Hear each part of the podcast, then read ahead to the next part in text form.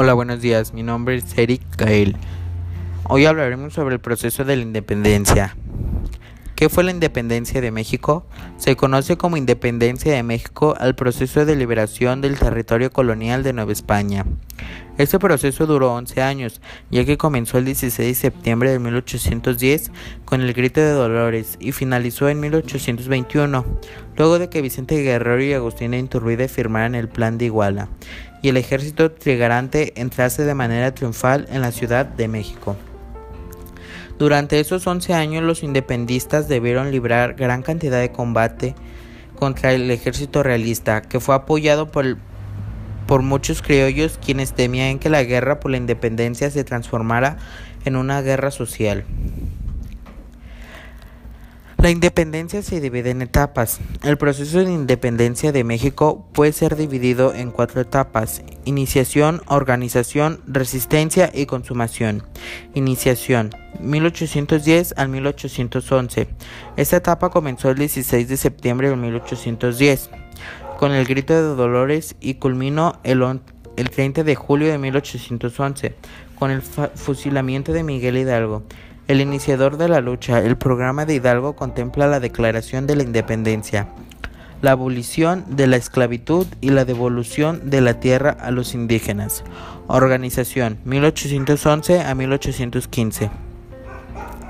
Durante esta fase el gran protagonista fue el sacerdote José María Morelos, quien llega a dominar gran parte del sur de Nueva España en 1813 Morelos convocó al Congreso Chilpancingo durante el cual se declaró la independencia y se sancionó la constitución de Apatzingan.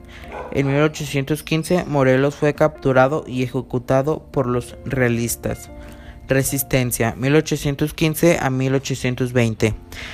Esta etapa está marcada por la política amnistía que puso en práctica el virrey de Nueva España, Juan José Ruiz de Apodaca, mientras que algunos insurgentes depusieron las armas, otros grupos sostuvieron la lucha. Los principales líderes de la resistencia fueron Vicente Guerrero y Guadalupe Victoria. Consumación 1821. La consumación de la independencia tuvo lugar en 1821 cuando un antiguo realista Agustín de Iturbide pactó con los insurgentes y proclamó el Plan de Iguala, documento que declaró a México como Estado independiente. Poco después, patriotas y realistas firmaron los Tratos de Córdoba, por el cual el capitán general de Nueva España, Juan O'Donoghue, reconoció a México como una nación soberana e independiente.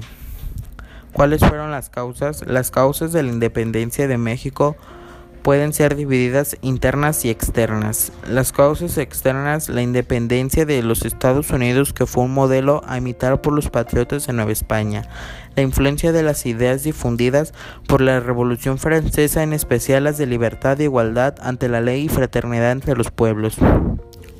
Causas internas, la preferencia de la, la corona española por las peninsulares para ocupar los cargos más importantes de la administración colonial. Esta preferencia que se acentuó durante las reformas borbónicas provocó el resentimiento de los criollos, la gran desigualdad social que afectaba a la mayoría de los habitantes de Nueva España, en especial a indígenas y mestizos. Estos sectores fueron los que acompañaron los movimientos encabezados por Hidalgo y Morelos. Consecuencias. Entre las principales consecuencias de la independencia de México se destacan el fin de la dominación colonial española que quedó plasmada en los Tratos de Córdoba firmados el 24 de agosto de 1821. En 1822 el gobierno español desconoció este reconocimiento. La redacción del Acta de Independencia de México. El 28 de septiembre de 1821. La proclamación del Imperio Mexicano, con Agustín de Iturbide como emperador. Este tuvo apenas dos años de duración, ya que en 1823 fue sustituido por la República de México.